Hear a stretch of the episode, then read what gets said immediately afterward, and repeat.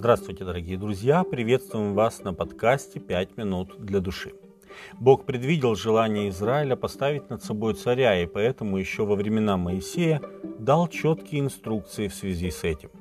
Когда ты придешь в землю, которую Господь Бог твой дает тебе, и овладеешь ею, и поселишься на ней, и скажешь, поставлю я над собой царя, подобно прочим народам, которые вокруг меня – то поставь над собой царя, которого изберет Господь Бог твой. Книга Второзакония, 17 глава, с 14 по 15 текст. Именно Бог, а не народ, должен был избрать царя. Человеческие суждения часто могут быть ошибочными, так как мы, люди, чаще всего судим по наружности, а Господь смотрит в самое сердце человека. Первая книга Царств, 16 глава, 7 текст. Избранником Божьим стал Саул, сын Киса из колена Вениамина. Когда у Киса потерялись ослицы, Саул со своим слугой пошли их искать.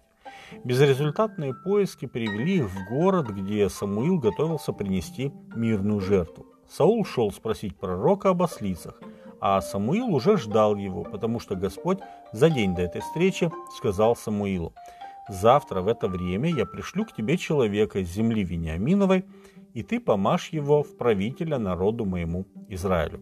И он спасет народ мой от руки филистимлян, ибо я презрел на народ мой, так как вопль его достиг до меня». Когда Самуил увидел Саула, то Господь сказал ему, «Вот человек, о котором я говорил тебе, он будет управлять народом моим». Первая книга царств, 9 глава, с 15 по 17 текст. Ничего не подозревающий Саул стал Божьим помазанником. На его плечи была возложена огромная ответственность. Он становился лидером для всего Израиля, и Бог не оставил его один на один с этим призванием. Бог позаботился о том, чтобы в тот же день Саул обрел способности и духовные силы для царствования.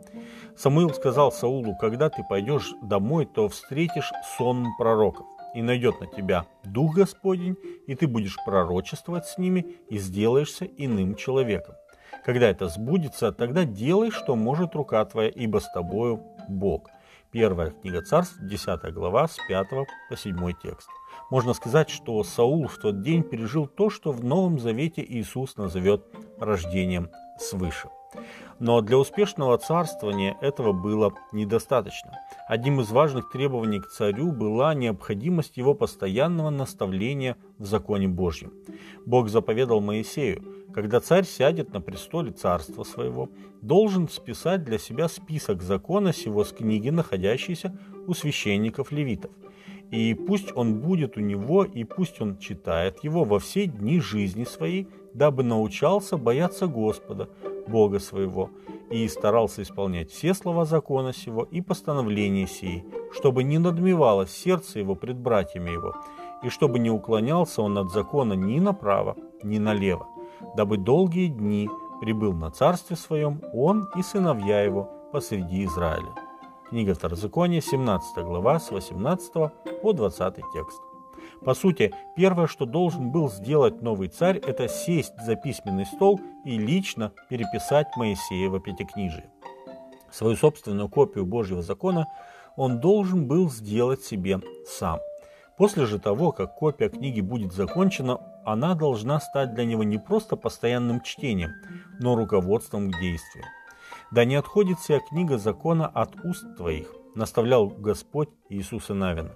«Поучайся из нее день и ночь, чтобы в точности исполнять все, что в ней написано.